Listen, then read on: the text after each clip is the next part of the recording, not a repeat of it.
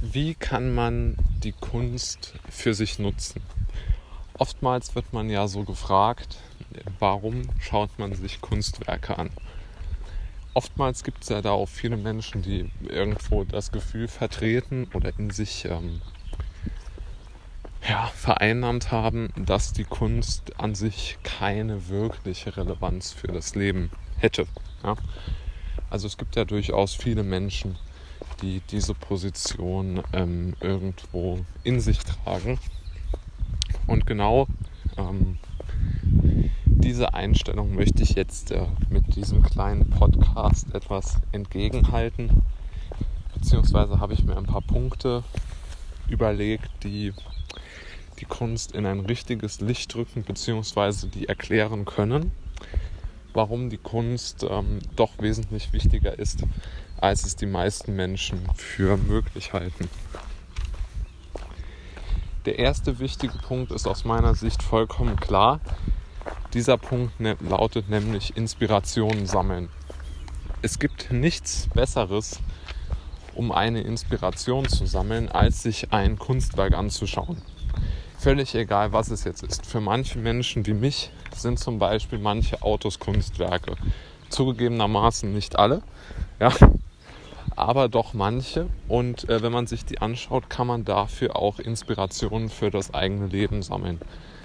Natürlich zählen auch Bücher zur Kunst, aber auch klassische ähm, Kunstwerke, wie zum Beispiel Gemälde, können natürlich auch als Inspiration für anderes äh, gelten. Also es ist ja relativ leicht zu überlegen, dass zum Beispiel ein äh, Kunstwerk von also jetzt nicht welchem Künstler auch immer, eine gewisse, hm, wie soll man es nennen, eine gewisse Farbzusammensetzung hat.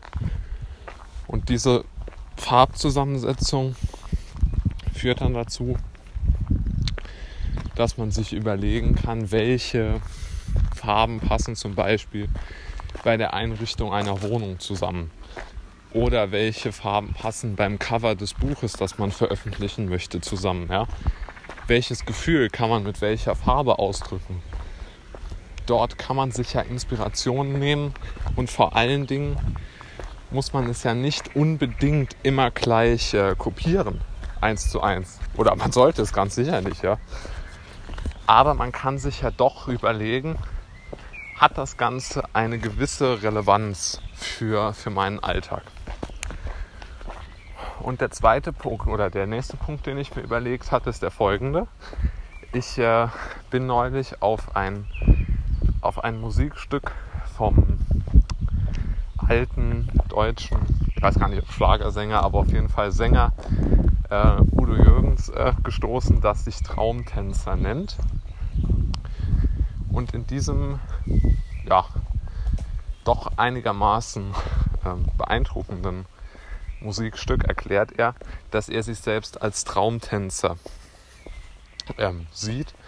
Und als einen Beleg dafür führt er an, dass er die Bilder von Van Gogh äh, vertonen möchte. Ja? Und genau das äh, entspricht ja so ein bisschen dieser Idee, dass man sich inspirieren lässt von diesen großen Künstlern, ohne sie ja direkt nachzuahmen. Ja? Also Nachahmung ist sicherlich etwas, was man tunlichst unterlassen sollte, ja. Aber ich denke, so etwas wie eine gewisse Inspiration, wie jetzt auch Jürgens es jetzt hier beschreibt, ähm, ist doch einigermaßen sinnvoll. Und das kann man ja auf jeden Fall für sich nutzen. Und dann, glaube ich, ist noch ein ganz, ganz wichtiger Punkt, dass man den Verpflichtungen des Alltags entgehen kann weil die Künstler oftmals einen anderen Lebensweg eingeschlagen haben als die Mehrheit der Menschen. Also, wenn man mit seinem eigenen Leben unzufrieden ist, kann man sich ja mal, wenn man ein Kunstwerk betrachtet, anschauen, welchen Lebensweg der ähm, verantwortliche Künstler ähm, gegangen ist.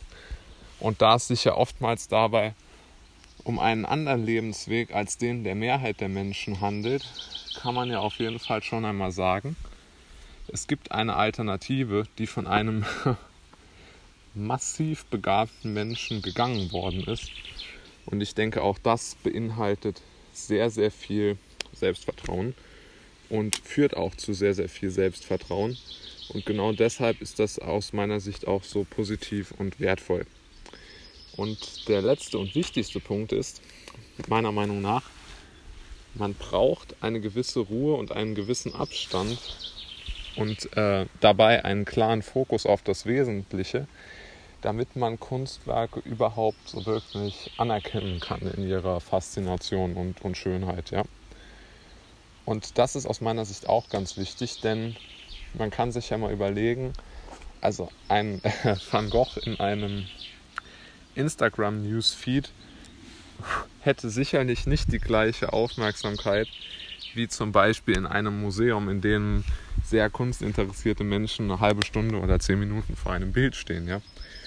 Und genau deshalb glaube ich auch, dass diese Ruhe und Gelassenheit und, und Abstand, den man braucht zu, zu anderen Dingen, genau das ist, was Kunstwerke so besonders und so wertvoll macht, weil man dadurch es schafft, sich selbst viel, viel näher an die wirkliche Realität ähm, heranzurücken. Und ähm, genau so kann man dann sein Leben wirklich auch aus meiner Sicht machen.